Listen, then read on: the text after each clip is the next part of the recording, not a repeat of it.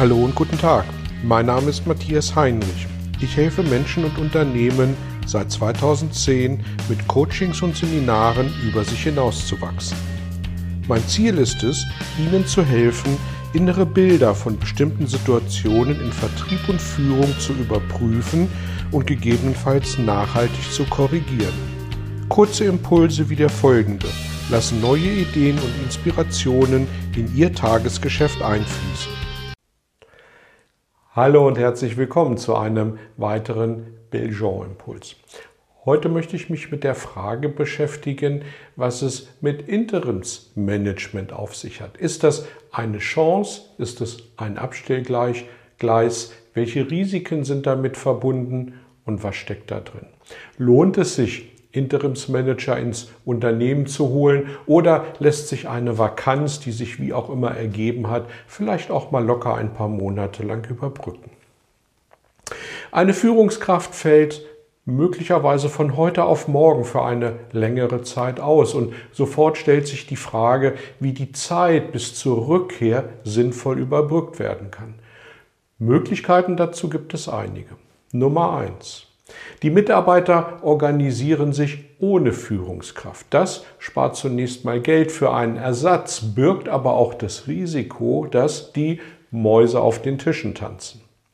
Machen wir uns darüber hinaus bewusst, dass sich unmittelbar Machtverhältnisse innerhalb des Gruppengefüges verschieben werden. Denn ein eingeschwungenes System, dem Veränderung widerfährt, wird sich erst wieder neu einschwingen müssen.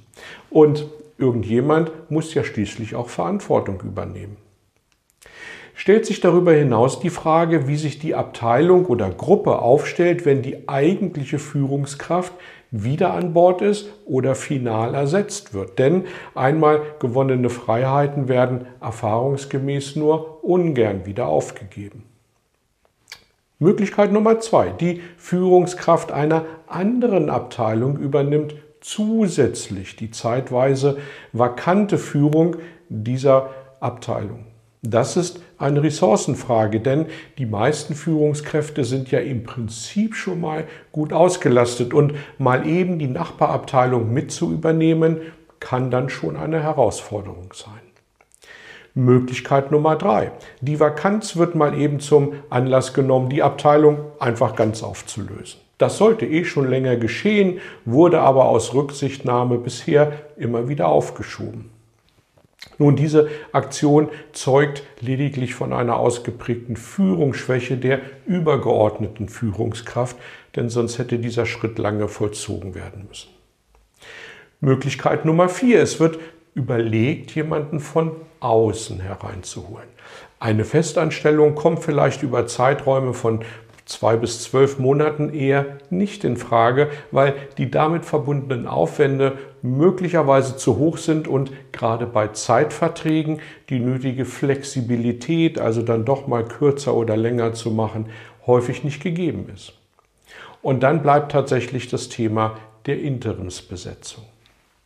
Natürlich hat auch diese Art der Übergangslösung dedizierte Vor- und Nachteile. Schauen wir sie uns einmal an. Was sind mögliche Nachteile von Interimsbesetzungen? Punkt Nummer eins: Die Lösung ist vergleichsweise teuer.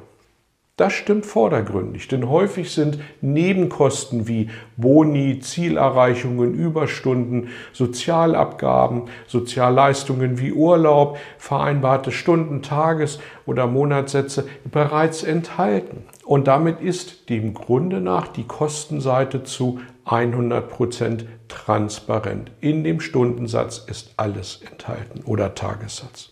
Punkt Nummer zwei. Eine Interimsbesetzung kennt die fachlichen Themen, die Zusammenhänge und Arbeitsabläufe im Unternehmen naturgemäß nicht. Ja, das stimmt. Aber muss sie das auch? Und wofür sind denn die Mitarbeitenden da? Punkt Nummer drei. Die Interimsbesetzung trifft mangels Wissen möglicherweise falsche Entscheidungen. Ja, das kann passieren. Ist aber auch eine Frage der Absprache mit den zuständigen Vorgesetzten, inwieweit Freiräume gegeben und genutzt werden. Punkt Nummer vier. Die Interimsbesetzung muss mangels Wissen häufig rückfragen und kann dann die Arbeit auch gleich von jemand anders erledigen lassen, der die fachliche Ahnung hat. Und hier ist es tatsächlich so, dass zwei Dinge über einen Kamm geschoren werden.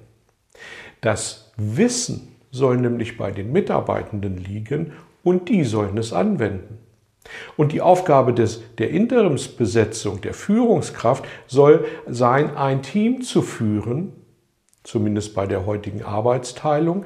Und da ist der Umgang mit Menschen weitaus wichtiger als das Fachwissen. Wo Nachteile sind, sind auch Vorteile. Was sind die Vorteile von Interimsbesetzungen? Nun, es schaut mal jemand von draußen auf bestehende Prozesse und hinterfragt diese vielleicht auch mal auf Sinnhaftigkeit. Und durch gemachte Erfahrungen in anderen Unternehmen, in anderen Prozessen kommen häufig auch neue Ideen von außen in das Team. Und anders als bei externen Beratern, die immer gute Ideen haben, werden diese Ideen nicht nur in Managementfolien auf bunten, äh, in Managementrunden auf bunten Folien präsentiert, sondern die Implementierung, die Abarbeitung wird gleichzeitig begleitet und damit ganz anders verankert. Das heißt, Erfolge werden meist viel schneller sichtbar. Auf was also sollte bei Interimsbesetzungen geachtet werden? Nun, es sind genau drei Dinge. Erfahrung und Erfahrung und Erfahrung. Und zwar weniger die fachliche Erfahrung, sondern ausdrücklich die Erfahrung im Umgang mit Menschen.